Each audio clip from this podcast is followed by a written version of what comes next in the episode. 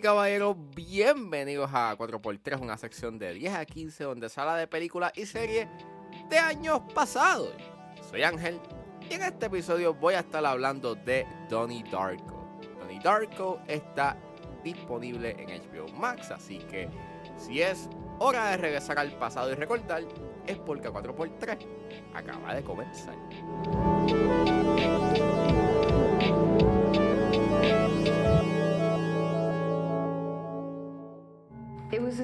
Though this plan had been with him all his life, pondered through the seasons.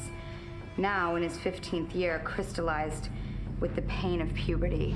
Donnie Darko es una película escrita y dirigida por Richard Kelly y el elenco lo compone Jake Gyllenhaal, Maggie Gyllenhaal, Jenna Malone, Mary McDonnell, Holmes Osborne, David Chase, James Duvall, Seth Rogen, Drew Barrymore y Patrick Swayze. Y trata que luego de escapar un accidente bizarro, un adolescente es plagado con visiones de un hombre con un disfraz de conejo que lo manipula a cometer una serie de crímenes. Disclaimer, esta película tiene temas de bullying y temas implícitos de pedofilia, por lo cual sugiero discreción. Yo nunca he visto Donnie Darko, pero sí sabía de su existencia. Hice un poquito de research eh, con respecto a esta película y eh, la producción de esta película fue un tanto tumultuosa. Este, no sabían cómo mercadear esta película para que llegase a estar en las salas de cine. Fue como que un, fue una odisea. Hasta Christopher Nolan y Emma Thomas este,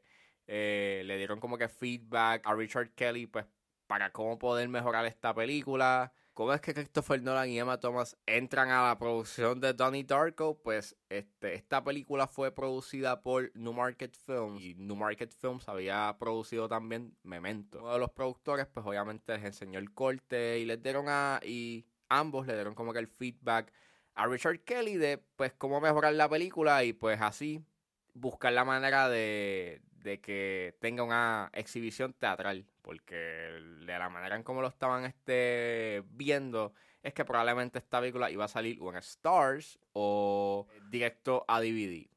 Richard Kelly le eh, agradece mucho y, él dice que la, eh, de que la influencia de Nolan y de Emma Thomas fue sumamente importante para que esta película saliese en cines y pues nada, salió en cine y su desempeño en taquilla fue un fracaso.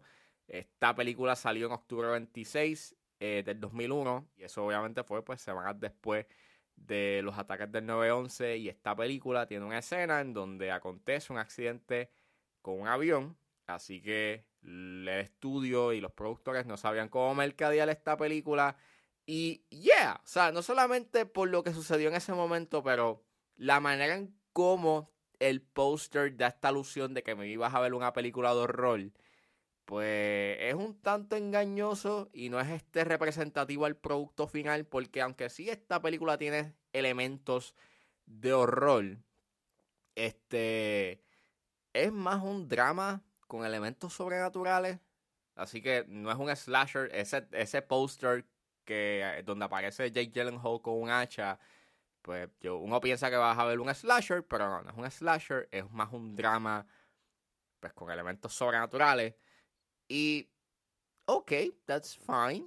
O sea, obviamente sí, es como que un tanto decepcionante porque tú piensas que vas a ver algo y de repente es otra cosa.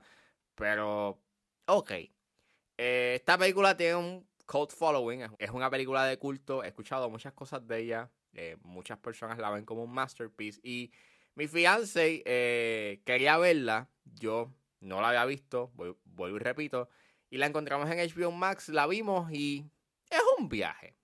Es una película que claramente es un viaje, eh, bastante original, no, está basada en una propiedad intelectual, you know, eh, conocida, es, es un proyecto original, pero en realidad es una película que, para todo lo que había escuchado, me resultó bastante decepcionante. A veces llega a ser un tanto pretencioso o a veces como que sus temas son tan presentes y te los reiteran tanto que termina siendo un tanto annoying porque no hay muchos no hay mucho que tú le puedas como que sacar la interpretación a lo que pues te están presentando you know en pantalla con sus diálogos eh, pero no te puedo negar que hay una diversidad de temas en esta película. Habla sobre la familia americana, la sociedad americana eh, y los valores eh, de la sociedad americana y la familia americana, que fueron unos temas que a finales de los 90 y principios de los 2000 fueron bastante hablados como que en las películas de, la época.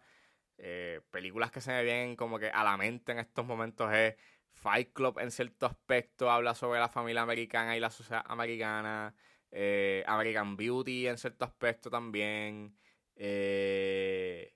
Revolutionary Road también. Y aunque obviamente eh, hablan de esos temas en diferentes puntos de la sociedad, mayormente Revolutionary Road, porque esa película transcurre en los 50. esta película transcurre en los transcurre a finales de los 80, específicamente en el 1988. Y se puede ver, o yo puedo entender el por qué Kelly quería hablar como que de eso, sobre esos temas, porque obviamente en la década de los 80 este, fue en donde Reagan eh, pues declaró la guerra contra las drogas y, em, empezaron a hacer programas como eh, la Partnership for a Drug Free America y DARE, que son programas que están eh, que por lo menos el programa Dare está visible en uno de los stickers de una de las patrullas de la policía en la película, que fueron programas creados pues con la intención de concientizar a, la sociedad, pero específicamente el programa Dare pues estaba para eh, hacer charlas o hacían charlas para los jóvenes y pues y educarlos sobre los peligros de las drogas y toda la cosa. Y es algo que se habla bastante en la película sobre la juventud perdida eh, y eso es más bien a causa de la falta de religión y también pues hablan del lado conservador y del liberalismo y de que eh, a la juventud está you este, eh, en riesgo a hacer actos pecaminosos, pues este, obviamente están dirigiéndose a un camino de perdición. Habla sobre la salud mental con el personaje de Tony Darko y también habla sobre la aceptación porque él se siente como un outcast o como un outsider en la sociedad. Así que ya, hay un montón de temas que quiere hablar la película y, hay, y, esos temas sí están interesantes, o sea, son temas que pues, son intrigantes, o sea, mientras tú ves las interacciones que suceden en el pueblo, tú estás viendo como que la hipocresía y las contradicciones sobre lo que verdaderamente es la sociedad americana y es interesting, you know? está cool la conversación que quiere traer a la mesa la película. Hay otros temas que están mejor desarrollados que otros, mayormente pues ese tema de la sociedad americana es lo que más se trabaja y la juventud perdida en cierto aspecto, pero los demás como que pues están ahí y pues puedes sacarles un poco de lectura, pero nothing else. La ejecución con respecto a ello, pues es un tanto repetitivo y es bastante en tu cara y es bastante obvio y eh, la manera y, las interacciones que tú tienes con los personajes que representan esos temas, pues son bastante, mayormente son bastante aburridos y pues, eh, en verdad no me importa. Eh, en verdad no me llegaron a importar o logré encariñarme con esos personajes. Entonces, even though tienes estos elementos sobrenaturales, pienso que se repite un poco en sus elementos sobrenaturales y no llega a ser interesante hasta el final cuando te tiran ese giro de que todo lo que ha estado pasando con, respecto a sus elementos sobrenaturales, pues eh, tiene que ver con viajes en el tiempo y básicamente este el personaje de Tony Darko eh, estaba viendo el futuro, estaba teniendo una premonición y él tenía la, tiene esta habilidad de viajar en el tiempo. Y, yeah, I mean, es un buen twist. Y sí hay muchas cosas que están como que en el fondo o que están, you know, en un segundo plano que aportan un cierto sentido de replayability a la película. Pero para mí el pacing es el gran problema de esta película porque pues se toma mucho su tiempo y las interacciones que tú tienes con los personajes no llegan a ser como que sumamente sustanciales o no, no, llegan a ser tan profundas que verdaderamente te importen. Y tampoco ayuda como que a la mezcla de tonos que tiene, porque a veces quiere ser cómico y a veces quiere ser satírico y a veces quiere ser eh, bastante serio. A veces tienes estos momentos de horror y a veces esa mezcla de tonos y de género no funciona bien del todo. Y pues el resultado termina siendo bastante... Eh. al final, eh, ponen la canción de Mad World y lo único que puedo pensar es en los memes que han hecho con Mad World. La culpa no la tiene la película, la culpa mayormente la tiene pues este eh, la gente que ha hecho memes con la canción de Mad World.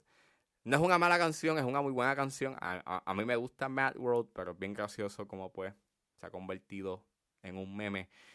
Y pues básicamente eso es Tony Darko. Yo puedo entender a la gente que le ha gustado esta película y que eh, piensan que es un masterpiece. Puedo ver cosas ahí eh, en mi caso, pues, es una película que no me gustó y que salí bastante decepcionado en el aspecto en que no es lo que piensas que es. Se toma mucho su tiempo y el payoff, pues, está cool, pero para llegar ahí, pues, se toma mucho su tiempo y las interacciones y, los personajes no son muy memorables fuera del de Donnie Darko y fuera de Jake Gyllenhaal, que pues hace una muy buena actuación. Eh, no hay más nada en la película que verdaderamente a mí como que me haya importado.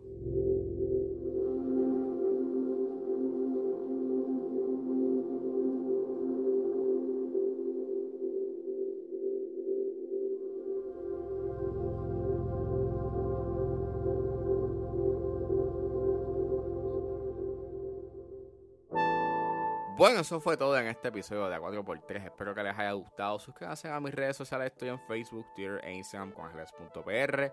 Recuerden suscribirse a mi Patreon. Me pueden buscar en la plataforma como Ángel Serrano o simplemente escriban patreon.com slash 10 a 15.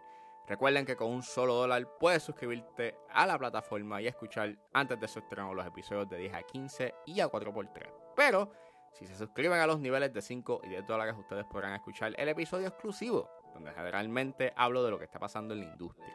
Me pueden buscar en su proveedor de podcast favorito como 10 a 15 con El Serrano. Gracias por escucharme y nos vemos en la próxima.